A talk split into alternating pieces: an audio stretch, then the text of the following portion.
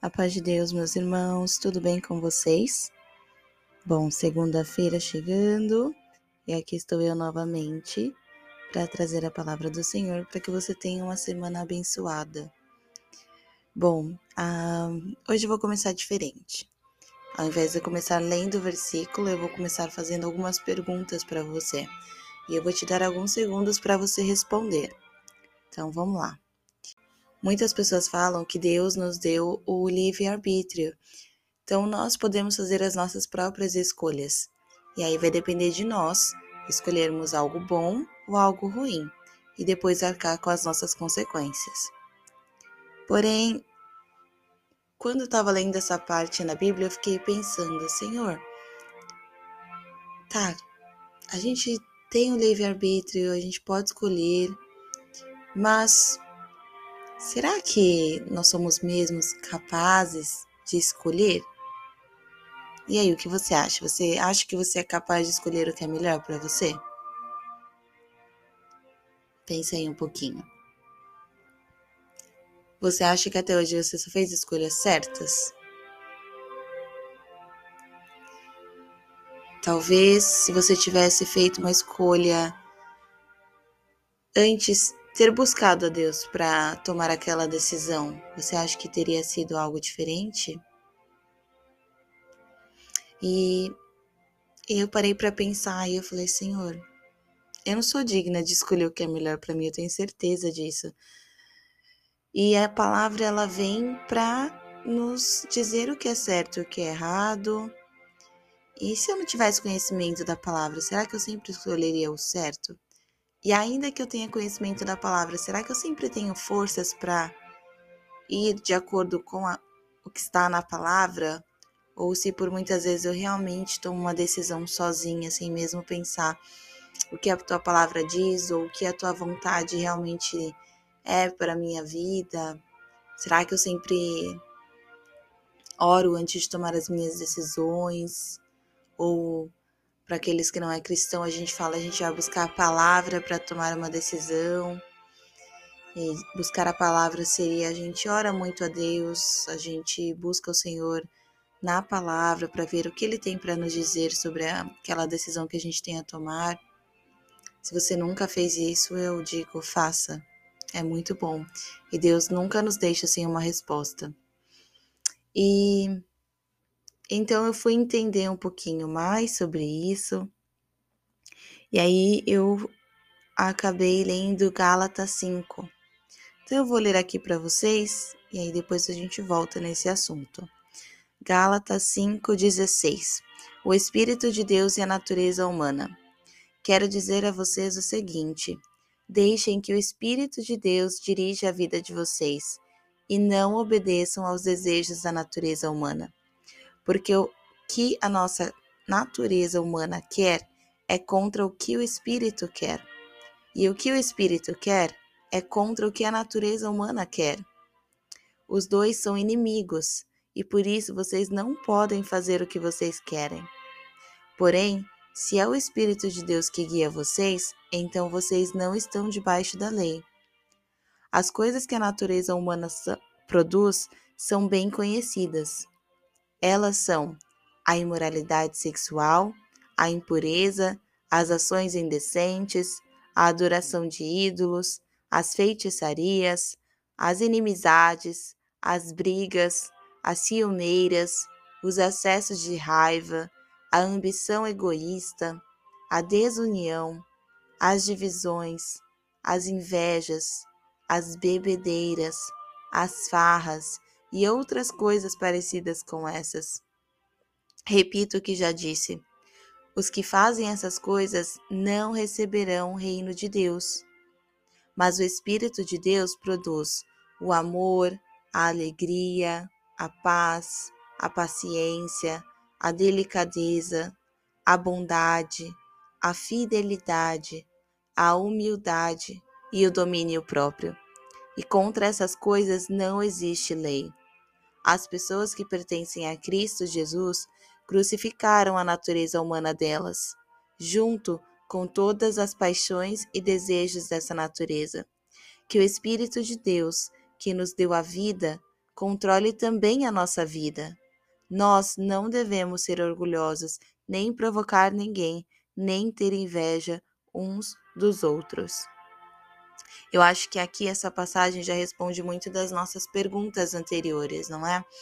Se nós pararmos para pensar, bom, será que eu tenho é, conhecimento suficiente para guiar a minha vida? Será que eu sou autossuficiente para guiar a minha vida? Não, nós não somos. E essa palavra aqui ela é bem clara sobre isso. Porque se nós fôssemos, Deus não precisaria dizer aqui o que é certo, o que é errado, o que ele é, acredita que é bom, o que acredita que é ruim, o que vai nos permitir entrar no reino de Deus e o que não vai nos permitir entrar no reino de Deus. E aqui fala que nós deixemos o Espírito Santo de Deus guiar as nossas vidas. Então, significa que as nossas próprias vontades, os nossos próprios desejos não são o certo para seguir e guiar as nossas vidas. Então, quando a gente lê essa passagem, ela conflita bastante com o nosso dia a dia, porque tantas coisas aqui que acabam se criando, né? É, por exemplo, uma inimizade, uma briga, uma ciumeira, nossa, são coisas que a gente faz tanto e faz tanto, por exemplo, quando nós somos jovens também, né? Parece que depois, quando a gente vai amadurecendo, a gente vê, a gente vê que tantas coisas que nós fazíamos, tantas coisas que eram tão importantes para nós na juventude, já não são mais hoje em dia. Mas talvez eu também tenha alguns jovens aqui ouvindo isso, ou talvez eu tenha também alguns alguns adultos que ainda assim tem aquela ciumeira cega, tem os seus acessos de raiva. Acesso de raiva. Quantas vezes a gente não fica com tanta raiva e deixa que aquela raiva tome nós o dia inteiro e não permita que a gente tenha um dia bom? E Deus fala para nós na palavra dele para darmos lugar à nossa ira. Então a gente ficar com raiva, ficar irado naquele momento, a gente vai ficar, nós somos humanos, mas o que nós vamos fazer com essa raiva é o que importa. Sentir ciúmes é natural da nossa carne, a gente vai sentir, mas o que nós vamos fazer com esses ciúmes é o que mais importa. Como eu vou agir diante desses ciúmes? Não é? Todas essas coisas aqui que eu estou lendo, elas podem acontecer porque são coisas da nossa carne. Mas elas devem guiar a nossa vida? Não. Elas devem estar sempre ali? Não. Elas devem ser como um tropeço para a gente ver que cair dói e levantar e não deixar que nós caímos lá na frente é o mais importante. E o que a gente tem que buscar então com essa liberdade que nós temos? O que a gente tem que fazer com essa liberdade que nós temos? Nós temos que buscar a guia do Espírito Santo para que ele nos guie para uma liberdade que vai nos levar ao reino de Deus que nós não vamos seguir a liberdade que esse mundo diz para a gente que é ser livre. Ah, ser livre é você descer até o chão sem que ninguém olhe para sua bunda.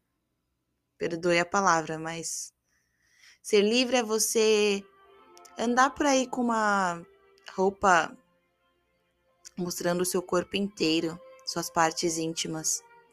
Ser livre é você ser total independente, tem uma, uma, uma música agora muito famosa. Tipo, eu sou imparável, ninguém me para. Eu sou poderoso, eu sou isso, eu sou aquilo. E ficou muito famosa, né? E aí, será que eu sou tudo isso? No começo, eu, nossa, que música legal, né? Nossa, traz assim uma inspiração. E depois eu fui ver alguém falando sobre essa música e eu e falando assim, Será que nós somos tudo isso mesmo? Porque essa música fala como se nós não dependêssemos de nada. E nós dependemos sim, nós dependemos de Deus. Então você não é imparável. Porque se Deus tocar em você hoje e decidir que você vai parar, você vai parar. Porque é Ele o dono da vida. Lembra que a gente já falou sobre isso lá atrás? Ele é o dono de todas as coisas. Ele também é nos deu a escolha, mas ele também nos deu a guia de fazer as escolhas certas. Então o Senhor nos deu essa escolha e ele também nos guiou. Ele falou assim: olha, Se você quiser seguir esse caminho, você pode seguir, mas você terá essa consequência. Se eu também vou te dar a outra opção, que é o caminho correto, é o caminho que vai te fazer conseguir chegar ao reino de Deus. Porque afinal, de que vai valer viver toda uma vida em liberdade se na eternidade você vai ser escravo? Na eternidade é onde eu quero ser livre, é onde eu quero cumprir o meu papel, que é adorar ao Senhor o tempo todo. Imagina que lindo o dia que Jesus voltar e aquela trombeta soar, e seja onde você estiver, você ouvir a trombeta. E você seguir realmente o caminho correto que é Jesus Cristo, e ter uma eternidade com Ele. E João fala que nós temos um lugar guardado lá no céu. Para cada um de nós tem um lugar. Então que a gente possa, quando a trombeta tocar, receber a chave do nosso quartinho lá no céu. E realmente vivermos livres. Livres, livres do pecado, livres da vontade da carne. Que essa luta que a gente tem diária contra a carne vai acabar porque é uma luta diária. Não ter ciúmes daquele que você ama é difícil, não é fácil. Não se irar e se manter com aquela ira o dia inteiro quando alguém realmente te magoou ou te traiu é difícil. Muitas vezes é difícil. Você ter um relacionamento fiel, muitas vezes é difícil. E não só fiel quando, quanto ao homem, tá? Mas fiel quanto a Deus também. Aqui fala que nós é, não nos tornemos escravos. E aí eu parei para pensar: Senhor, será que hoje eu sou escrava de algo? Se eu for, me liberta disso. Quantas vezes nós temos os vícios? Qual é o seu vício hoje? Do que você fala assim, nossa, eu não consigo viver sem? Isso é uma escravidão. Você não conseguir viver sem o cigarro? Você não conseguir viver sem o álcool? Para ser feliz, você precisa comemorar bebendo? Será que você é livre? Será que você é livre, talvez, da pornografia? Será que você é livre, talvez, de muitas coisas que realmente, se eu parar para pensar e falar assim, nossa, eu não consigo viver sem isso.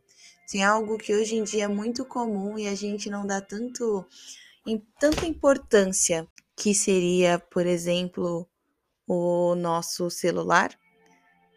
Será que você é livre do Instagram?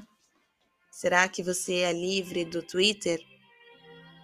Será que você é livre do YouTube? Ou você não pode passar uma hora sem dar aquela olhadinha no seu celular? É tão complicado porque eu vejo isso diariamente. Nós lá no trabalho é, pedimos para que as pessoas deixem o seu celular nos lockers, né? E foi uma briga tão grande para que esse celular ficasse no locker. Como hoje em dia nós estamos escravos dessa máquina e eu paro para pensar eu falo às vezes, poxa, eu não tenho tempo hoje para ajoelhar e orar. Eu não tenho tempo hoje para pegar na Bíblia.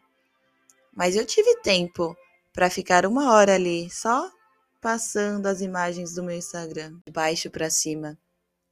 Então, como a gente se auto-engana, não é? Como a gente se auto-engana falando que é livre? Livre. Será que nós somos livres? E aí? Eu pergunto para você. Será que hoje você é livre por completo?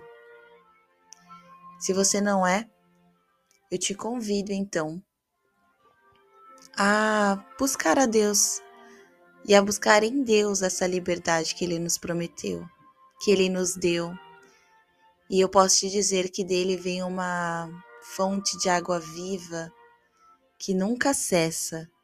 Dele vem a alegria que jamais, em meio a uma dificuldade, você vai se sentir sozinho.